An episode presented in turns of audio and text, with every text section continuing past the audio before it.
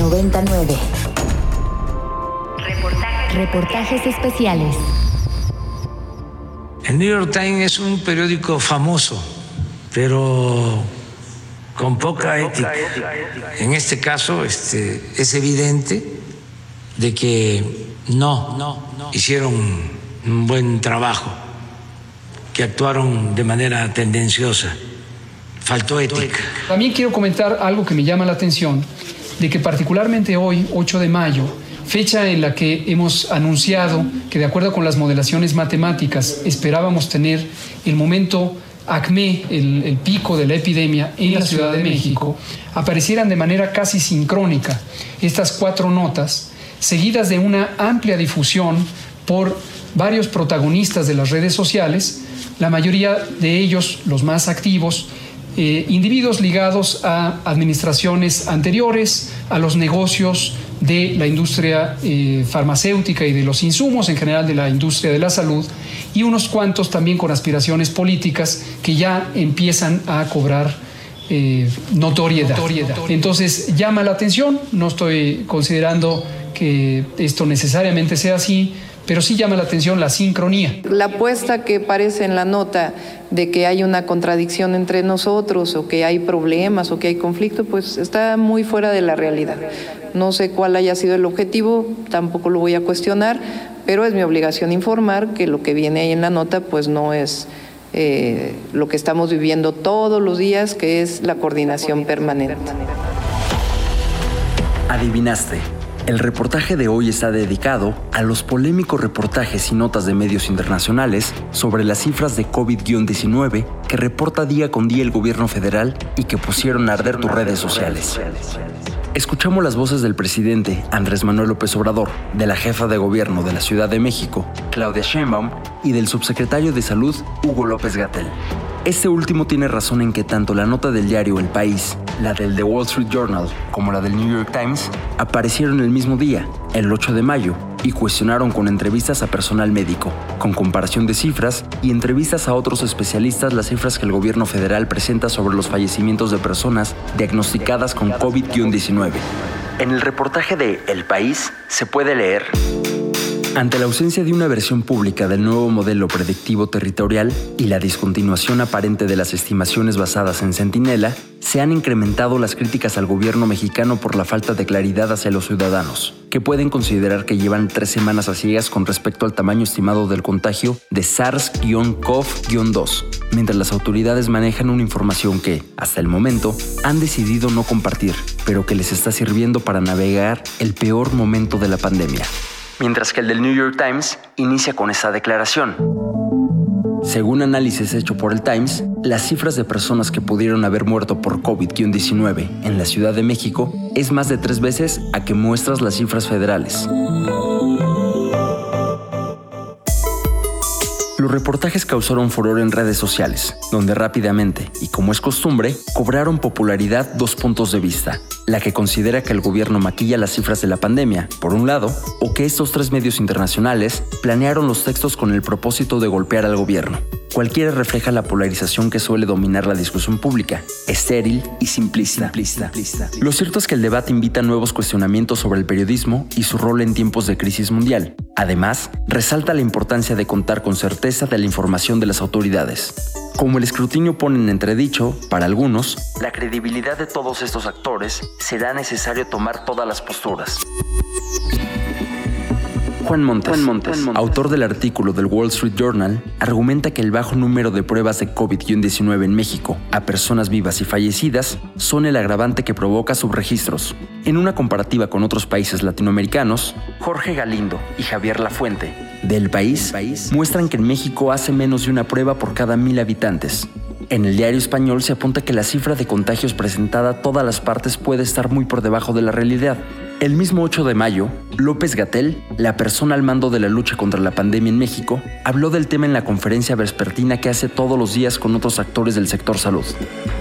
Ha habido inquietud de este tema de los casos de COVID en personas que fallecen y que desafortunadamente no se les alcanza a tomar una muestra de secreciones respiratorias para el diagnóstico.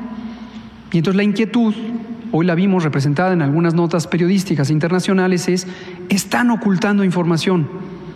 No, esto lo hemos explicado varias veces. Yo creo que hay que invitar a los periodistas internacionales a que vengan también a la conferencia de prensa. Son bienvenidos ¿eh? y bienvenidas. Siempre que quieran venir, aquí estamos abiertos a el diálogo. El subsecretario también publicó un video en redes sociales donde hace aclaraciones sobre los reportajes. Explica que lo convencional es que haya diagnósticos por dictaminación, que consiste en el análisis de un consejo médico para formular una opinión sobre si se muere o no por COVID. También destaca que le llama la atención la fecha y los tiempos en que fueron publicadas las notas.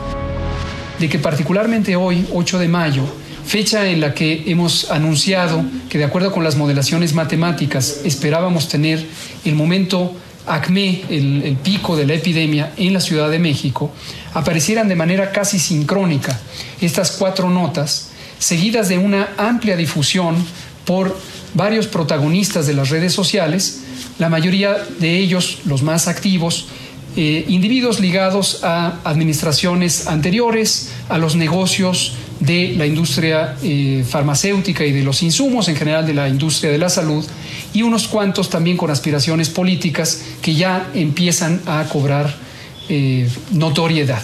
Entonces llama la atención, no estoy considerando que esto necesariamente sea así, pero sí llama la atención la sincronía.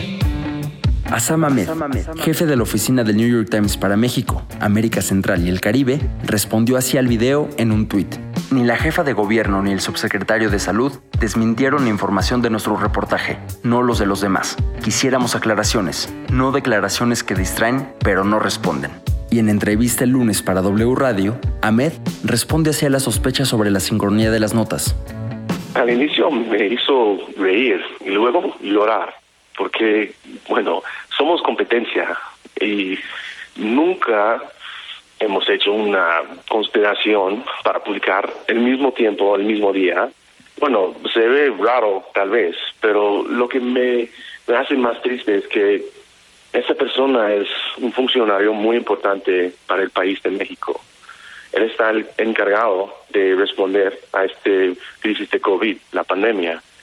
Y si realmente cree que hemos sincronizado nuestros reportajes es, algo increíble. Que, que estuvimos en una mesa planeando publicar al mismo día temas, notas diferentes, es, es impensable para mí. Javier Lafuente, de El País, dijo lo siguiente. Que me pareció lo mismo que a Sam, un poco delirante.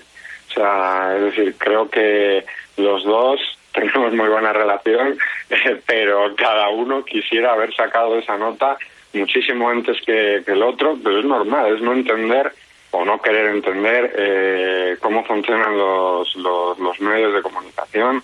Eh, a mí me, pareció increíble, sobre todo al principio me hizo mucha gracia, pero luego también es preocupante porque derivó todo a, una mm, polémica sobre una conspiración internacional, sobre demás, y volvemos a lo mismo siempre aquí, es el ataque a los medios. O sea, lo que creo que tenemos que dejar súper claro es que en ningún momento se negó ninguna de las informaciones. Ni en el vídeo, ni después en la conferencia, no se negó ninguna de las informaciones. Entonces, derivar la polémica a una conspiración, a un ataque a los medios, además, ya lo hemos visto, lo llevamos viendo meses, por no decir años, entonces creo que eso también hay que, tenemos que, recalcarlo. Ahmed acudió a la opinión de un nombre familiar para muchos, José Narro Robles. y a ver, cuénteme más, cuénteme más. ¿Qué más dice el exsecretario, doctor Narro? El exsecretario de Salud, exrector de la UNAM y exmilitante del PRI durante 46 años, considera que López Gatel miente al pueblo de México. Para él, la preparación del país que supuestamente se tenía es falsa. Así lo dijo en entrevista para Milenio el jueves pasado. Llegamos tarde y llegamos de manera incompleta. Hubiéramos requerido para tener mayor información, para poder diagnosticar mejor el tamaño, la forma de la epidemia las pruebas. La Organización Mundial de la Salud lo dijo, no es un asunto nada más clínico, Azucena, es un asunto de salud pública. es un asunto epidemiológico. López Gatel se limitó a decir en su video que el New York Times en ese reportaje careció de rigor periodístico. El presidente López Obrador, por otro lado, dijo lo siguiente del diario. El New York Times es un periódico famoso, pero con poca ética. En este caso este, es evidente de que no hicieron un buen trabajo, que actuaron de manera tendenciosa, faltó ética. Sale esa nota en el New York Times y como en cadena empiezan a retuitearla todos los conservadores de México o sus voceros. Mientras tanto, una infografía de Político MX desentierra a otros actores de la clase política al destacar las opiniones de funcionarios de antiguos gobiernos. Para Julio Frank Mora, secretario de Salud en el sexenio de Vicente Fox, la administración actual tardó demasiado en reaccionar frente al virus y hoy enfrenta incertidumbre por ello. Y José Ángel Córdoba, quien enfrentó junto al actual subsecretario la pandemia de influencia AH1N1 en el país, considera que no se pueden tener números certeros sin las pruebas suficientes. Los medios de comunicación nacionales le entraron al juego. Entre los más participativos está El Sol de México, que también ha dado espacios a las opiniones de Narro, Frank, Frank e incluso Salomón Chertorivsky, también secretario de Salud Federal en el sexenio de Calderón. El diario resalta las citas, cabeceando con frases como Gatel ha mentido y transformado la realidad, dicho por Narro, por Narro, y que cada quien opine lo que quiera, como sentenció López Gatel al recibir los cuestionamientos. Con respecto a la credibilidad de los medios en cuestión y la importancia de los reporteros encargados de dichas notas, el doctor en Ciencias Sociales y académico de la Universidad Iberoamericana, Eric Fernández, dijo lo siguiente. El pasado 8 de mayo, aquí en nuestro país vivimos uno de esos momentos que recrean el interés pues específico sobre lo que está aconteciendo en nuestro México. El artículo que en español se llama Cifras Ocultas, México desatiende olas de muertes en la capital, de Assam Ahmed, jefe de la corresponsalía del New York Times aquí en México, Centroamérica y el Caribe, pues generó, por un lado, aplausos, pero también muchísimas críticas. Esto, pues es lo que finalmente alimenta el interés sobre el periodismo. ¿Cuáles son las discrepancias de las cifras? la falta de pruebas, las fuentes, las contradicciones al interior del texto, algunos de los elementos que cualquier lector podría acercarse y tratar de identificar si hay una cercanía con la realidad que uno conoce o no. Por eso resulta interesante hacer una reflexión más amplia sobre el tipo de periodismo que hoy por hoy hacemos. Y cuando se habla de cifras ocultas, pues estamos hablando de hechos, estamos hablando de datos y, cómo se construyen los datos. Es decir, si es cierto que hay una contradicción entre la construcción de los datos a nivel federal frente a la construcción de los datos del gobierno local aquí en la Ciudad de México, pues se tiene que presentar, pero tal parece que en la pieza periodística el medio tiene otros datos. Y esto, pues bueno, tiene que ser puesto en la mirada pública también en la selección de las fuentes.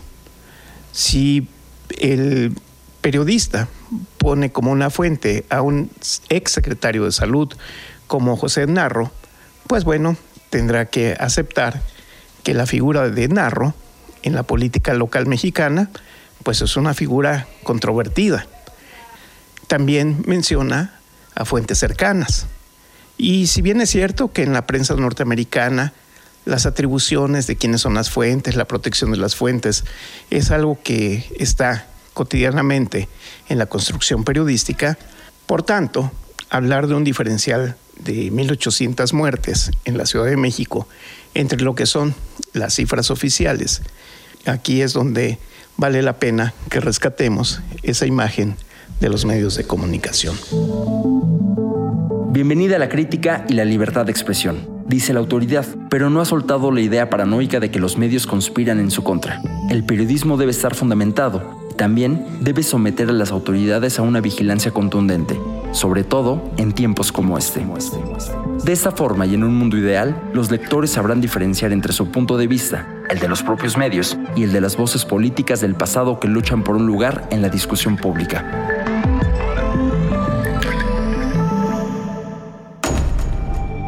Para más contenidos como este, descarga nuestra aplicación disponible para Android y iOS o visita ibero909.fm.